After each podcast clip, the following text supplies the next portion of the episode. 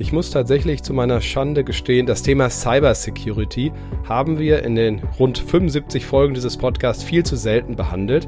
Heute tun wir es und zwar in der Tiefe und auch in Ausführlichkeit. Bei mir zu Gast ist gleich Michael Veit von Sophos und er kennt sich richtig gut aus und auch das sehr pragmatisch, gerade auch für mittelständische Unternehmen bei Cybersecurity. Markt und Mittelstand, der Podcast. Deutschlands Stimme für Familienunternehmen. Aktuelles und Zukunftsthemen rund um den Motor der deutschen Wirtschaft. Mit Thorsten Giersch.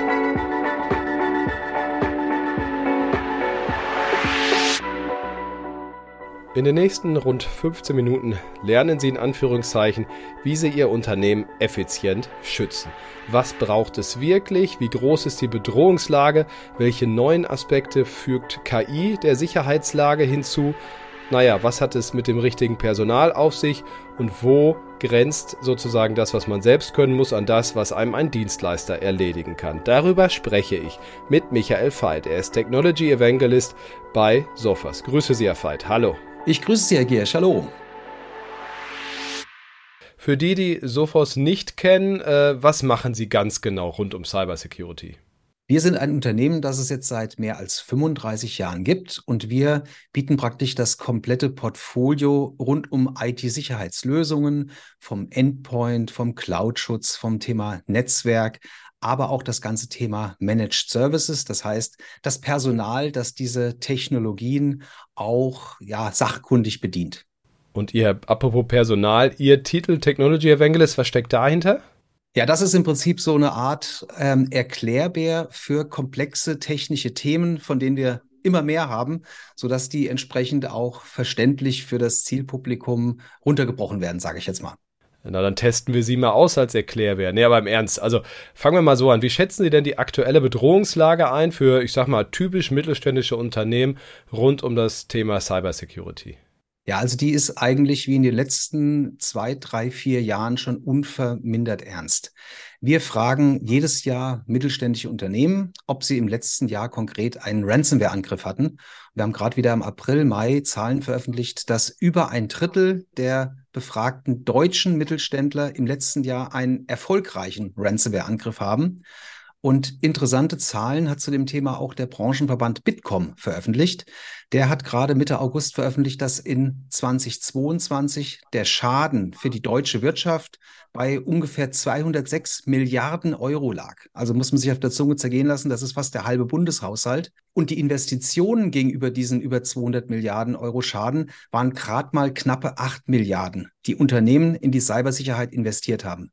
Also der Schaden ist für Unternehmen etwa 25 mal so groß wie die Investition in Sicherheit spannend, dieses Verhältnis mal so aufgezeigt zu bekommen. Aber kommen wir, naja, zur, zur Lösung. In welchem Bereich, naja, liegen Ihrer Meinung nach denn die, die größten Herausforderungen bei, bei diesem Thema IT-Sicherheit? Also wie, naja, woran hängt es? Das, was Unternehmen heutzutage brauchen, sind zum einen moderne Werkzeuge, also nicht mehr die Werkzeuge der Vergangenheit, dass ich mich mit einem Antivirus und einer Firewall im Bereich IT-Sicherheit sicher fühlen könnte. Das heißt, ich brauche moderne Werkzeuge, aber ich brauche auch das Personal, um die zu bedienen. Wenn ich das mal vergleiche mit dem Medizinbereich, ich habe damals vor vielen Jahren, als ich einen Führerschein gemacht habe, habe ich einen Erste-Hilfe-Kurs gemacht. Und ich habe also gelernt, wie ich so einen Erste-Hilfe-Kasten benutze, wie ich einen Verband anlege. Auch so eine Herzdruckmassage habe ich zumindest mal damals geübt. So, das ist vergleichbar mit, sag ich mal, den einfachen Technologien der Vergangenheit, mit einem Antivirus. Wenn was eindeutig Böses passiert, dann kann ein Antivirus das Ganze stoppen. Wenn ich jetzt wieder in die Medizin gehe, wenn ich heute jemanden sehe, der ist bewusstlos oder ich möchte mich mal auf den Kopf stellen lassen, mal checken lassen, dann gehe ich in ein Krankenhaus, weil ich weiß, da gibt es eine Radiologie, da gibt es ein Labor, das kann ein Blut untersuchen, da gibt es aber auch einen OP-Saal, in dem ich dann behandelt werden kann und auch eine Intensivmedizin. Und das ist es heute in der IT-Sicherheit, dass viele Unternehmen mittlerweile diese modernen Werkzeuge, also praktisch die Werkzeuge, die wie ein Krankenhaus sind für Diagnose, aber auch für Behebung gekauft haben. Das Problem ist nur, mit einem Krankenhaus könnte ich nicht viel anfangen. Ich wüsste im OP-Saal wahrscheinlich, wie ich das Licht anbekomme, aber wie ich jemanden operiere oder wie ich ein Röntgengerät bediene oder ein Laboranalysesystem, da wäre ich völlig überfragt.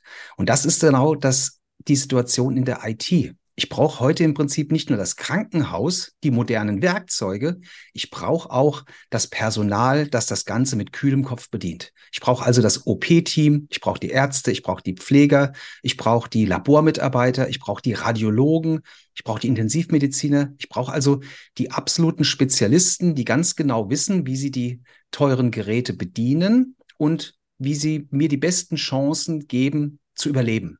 Und ganz genau das ist heute die Situation in der IT-Sicherheit. Das heißt, ich brauche hochspezialisierte Werkzeuge und auch die Experten, die diese Werkzeuge rund um die Uhr bedienen und die, wenn sie einen möglichen Angriff erkennen, dann mit kühlem Kopf reagieren und den Angreifer wieder aus dem Unternehmen rausschmeißen, damit er eben keinen Datendiebstahl begeht oder im schlimmsten Fall äh, Dateien verschlüsselt werden mit Ransomware.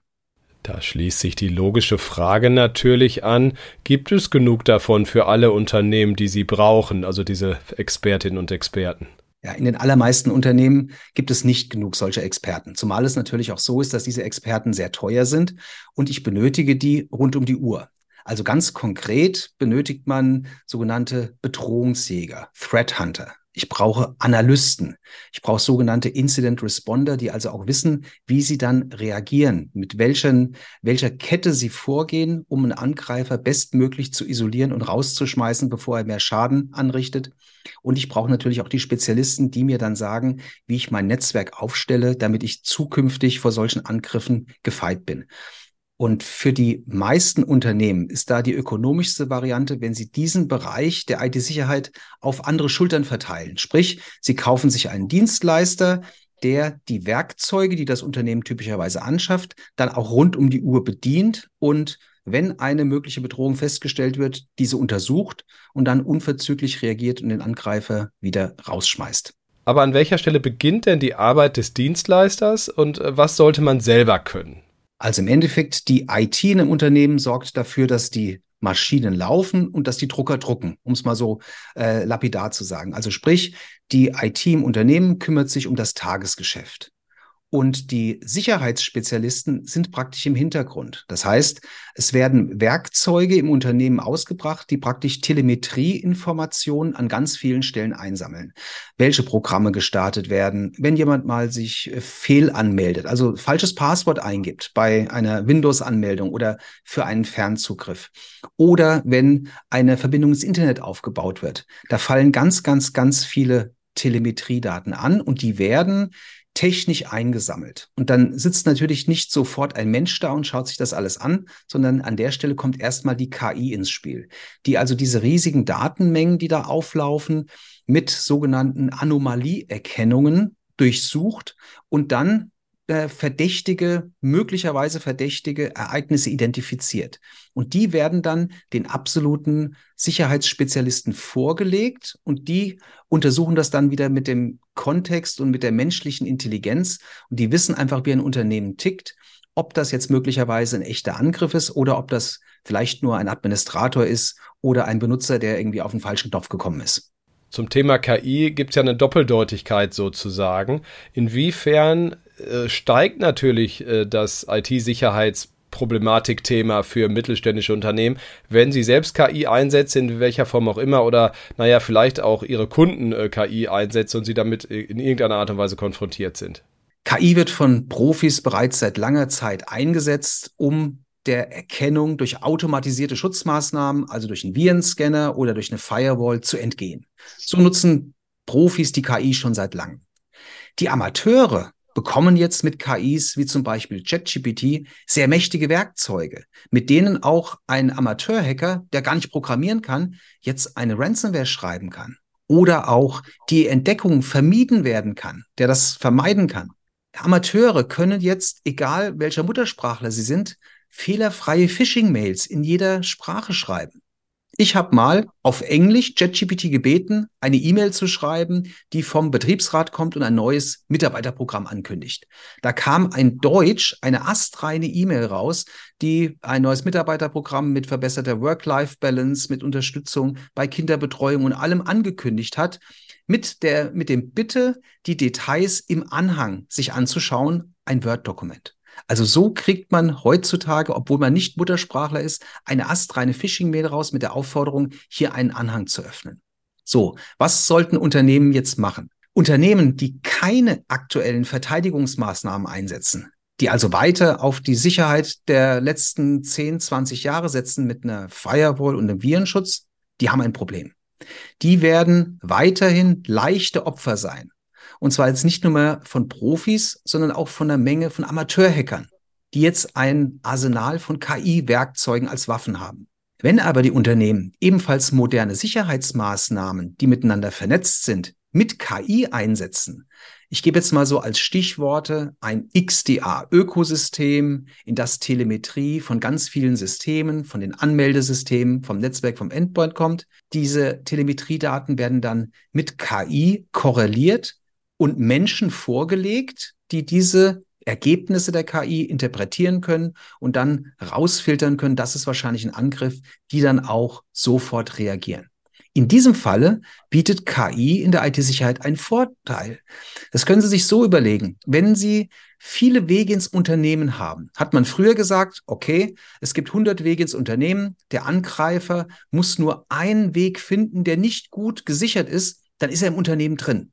Heute ist es so, ich habe im Unternehmen 100 Stellen, an denen ich einen Sensor habe, Telemetriedaten, eine Erkennung habe, wie ein Angreifer auffallen kann. Das ist ungefähr so, wenn Sie im Unternehmen ein Fenster offen stehen haben. Früher war es so, ich habe das Badezimmerfenster vielleicht nicht verschlossen, das ist zur Straße. Da ist dann nachts ein, Einkre ein Einbrecher eingestiegen und war in meinem Unternehmen drin. Heutzutage habe ich überall im Unternehmen Bewegungsmelder. Ich habe Temperatursensoren, ich habe Lichtsensoren. Und die KI weiß jetzt, in dieser Abteilung, in diesen Räumen, da arbeitet nachts nie jemand. Und wenn da eine Bewegung festgestellt wird in dem einen Raum, dann ist möglicherweise das ein Zeichen für einen Einbruch. Also mit modernen KI-Werkzeugen habe ich als Verteidiger einen Vorteil. Wenn ich die allerdings nicht einsetze, hat der Angreifer einen Vorteil. Jetzt haben Sie die Notwendigkeit natürlich, was gegen oder für mehr IT-Sicherheit zu tun, äh, skizziert. Auch ein paar Personalthemen und andere Punkte. In welcher Priorität? Ich weiß, das ist schwer zu verallgemeinern wahrscheinlich, aber in welcher Priorität kann man das denn ganz pragmatisch und kosteneffizient erledigen als durchschnittlicher Mittelständler? Da kann man tatsächlich eine Prioritätenliste heranziehen, die Cyberrisikoversicherer, die ebenfalls ein hohes Interesse daran haben, dass ein Unternehmen, was so eine Cyberrisikoversicherung abgeschlossen hat, eben kein Versicherungsfall wird und sie nicht zahlen müssen. Und die haben eine Liste von Prioritäten mal zusammengestellt, der ich mich absolut anschließen kann. Die erste Priorität ist, sage ich mal, etwas, was zu den Basics eigentlich zählen sollte, nämlich das Thema Multifaktor-Authentifizierung. Die allermeisten Angriffe sind erfolgreich, weil irgendwo Benutzername, Passwort gestohlen werden oder abgegriffen werden. Vielleicht hat jemand auch mal privat denselben Benutzernamen und dasselbe Kennwort verwendet und dann sind die Daten in sogenannten Leak verfügbar. Also die erste Priorität sollte eine starke Authentifizierung des Benutzers sein, sowohl an dem Rechner im Unternehmen als auch bei einem Fernzugriff ins Unternehmen. An der zweiten Stelle stehen dann schon diese technischen Themen wie IDA, XDA. Das bedeutet die umfassende Telemetriesammlung plus Schutztechnologien am Endpoint und im Netzwerk plus das Personal, was diese rund um die Uhr bedient. Das ist ganz wichtig. Nach unseren Studien fangen die meisten Angriffe Freitagabends an, ja, weil die Angreifer häufig wissen, dass sie das ganze Wochenende mindestens mal Zeit haben, alle möglichen Dinge durchzuprobieren und sich umzuschauen oder auszubreiten im Unternehmen und vielleicht auch gleich die ersten Daten zu stehlen und Daten zu verschlüsseln, weil einfach die IT ähm, am Wochenende nicht arbeitet. Ähm, in den Weihnachtsferien vor ein paar Jahren ist die Uni Maastricht gehackt worden. Da fing der Angriff am ersten Weihnachtsfeiertag abends an und die Hacker waren die ganzen Weihnachtsferien über im Netzwerk unterwegs. An der dritten Stelle steht sicherlich das Backup. Ich möchte nochmal betonen, Backup ist kein Schutz vor Ransomware. Also viele Unternehmen haben durch die Berichterstattung, dass Dateien verschlüsselt wurden oder Rechner nicht mehr verfügbar waren, in Backup investiert. Allerdings haben die Hacker in den letzten Jahren ihre Strategie geändert. Das heißt, die Ransomware-Verschlüsselung ist nicht mehr der erste Schritt in einem Angriff, sondern der letzte. In den ersten Schritten versuchen sich die Hacker still und heimlich im Unternehmen umzusehen, in möglichst vielen Systemen festzusetzen und dann erstmal Daten zu stehlen. Und zwar die Kronjuwelen des Unternehmens, Entwicklungsdaten, Kundendatenbank, Projektdatenbank, personenbezogene Daten. Denn wenn ein Unternehmen nach der finalen Verschlüsselung, die dann der letzte Schritt eines Angriffs ist, sagt, ich zahle nicht, ich habe ja ein Backup, dann sagen die Hacker, okay, dann zahlst du mir bitte mal dieselbe Summe oder noch mehr dafür, dass ich die Daten, die ich schon gestohlen habe, Unternehmen, nicht veröffentliche mit deinen Projektdaten, deinen Kundendaten, deinen personenbezogenen Daten, für die allerlei Compliance-Verstöße äh, anhängig sind, beziehungsweise Strafen drohen und die natürlich auch deine Kronjuwelen für den Betrieb sind. An Stelle vier steht der sichere Fernzugriff. Viele Unternehmen haben gerade in Corona-Zeiten, als auf einmal sehr viele Mitarbeiter ins Homeoffice gegangen sind, angefangen, relativ hektisch und ohne große Sicherheitsmaßnahmen Fernzugriff für Mitarbeiter, die vorher im Büro saßen, zu ermöglichen. Und dabei wurden häufig unsichere Technologien eingesetzt. Sowas wie Remote Desktop, eigentlich eine Fernwartungslösung, wurde für Fernarbeit verwendet. Oder auch VPN-Zugriffe, die wir, glaube ich, alle kennen, wurden sehr großflächig ausgerollt. Das heißt, man hat praktisch das Netzwerkkabel aus der Firma ins Homeoffice verlängert. Auf diesem Wege sind wiederum sehr, sehr viele Angriffe reingekommen, weil jetzt die Hacker sich auf die Mitarbeiter im Homeoffice konzentriert haben, haben den dazu gebracht, vielleicht im, über die private E-Mail auf den falschen Link zu klicken. Dann war der Rechner im Homeoffice infiziert und darüber haben sich dann die Angreifer in die Firma fortgepflanzt, haben dort Daten gestohlen, haben Ransomware ausgebracht und Nummer fünf schließlich natürlich, das sind so die, die Hausaufgaben Patches einspielen. Also wenn Microsoft sagt, ich habe hier eine kritische Sicherheitslücke und Microsoft sagt das etwa ein bis zweimal im Monat über den sogenannten Patch Tuesday, dann sollten diese Patches sofort eingespielt werden und nicht erst nochmal drei Wochen, äh, drei Monate oder sechs Monate da liegen, bis sie dann beim nächsten internen Patch-Tag eingespielt werden. Zum Abschluss vielleicht noch, Sie haben eben das Beispiel Compliance, äh, das Stichwort ja schon gesagt. Ich weiß, da können wir wahrscheinlich einen eigenen Podcast zu machen, aber was sollten denn auch Geschäftsführungsmitglieder wissen? Äh, wie ist das mit der Haftung? Für was haften Sie genau rund um das Thema IT-Sicherheit? Moderne Compliance-Vorgaben wie zum Beispiel NIS 2 fordern moderne IT-Sicherheit für den Betrieb von Institutionen, die für die Allgemeinheit wichtige Leistungen erbringen. Aber es gibt auch Branchenstandards wie TISAX, zum Beispiel für die Automobilzuliefererindustrie. Diese Anforderungen an höhere IT-Sicherheit bringen jetzt die IT, aber auch den CISO in die Lage, bei der Geschäftsführung Budget für mehr Sicherheit zu bekommen. Die Cyberrisikoversicherer machen das schon lange. Die verlangen Werkzeuge nach dem Stand der Technik und auch Personal, das diese Werkzeuge bedient, damit sie einfach nicht häufig äh, entsprechend Geld zahlen müssen, weil der Versicherungsfall eintritt. Für alle Unternehmen, die nicht darunter fallen, machen das die allermeisten schon aus eigenem Interesse, damit sie einfach das nächste Geschäftsjahr oder sogar den nächsten Geschäftsmonat erleben. Die Geschäftsführung macht das übrigens aus eigenem Interesse, denn es gibt hier das Thema der Geschäftsführerhaftung. Das heißt, die Geschäftsführer müssen dafür sorgen, dass Schaden vom Unternehmen ferngehalten wird und haften dabei im schlimmsten Falle mit ihrem gesamten Vermögen. Also die Geschäftsführung sollte nicht nur aus persönlichem Interesse, sondern natürlich auch aus dem Interesse, dass das Unternehmen weiter besteht, auf das Thema IT-Sicherheit einen größeren Fokus nehmen, weil es heutzutage kein Kostenfaktor mehr ist, so wie es in der Vergangenheit gesehen wurde, sondern heute ist eine moderne IT-Sicherheit im Prinzip eine Überlebensversicherung, damit man einfach weiter sein Geschäft betreiben kann, ohne dass die IT aufgrund eines Cyberangriffs da niederliegt. Gutes Schlusswort finde ich. Michael Veit war das von Sophos. Vielen Dank Ihnen. Vielen Dank, liebe Hörerinnen und Hörer, fürs Dabeisein. Ich sage, bleiben Sie gesund und erfolgreich. Bis nächsten Freitag. Tschüss. Das war Markt und Mittelstand, der Podcast. Wir hören uns nächsten Freitag wieder auf markt- und-mittelstand.de.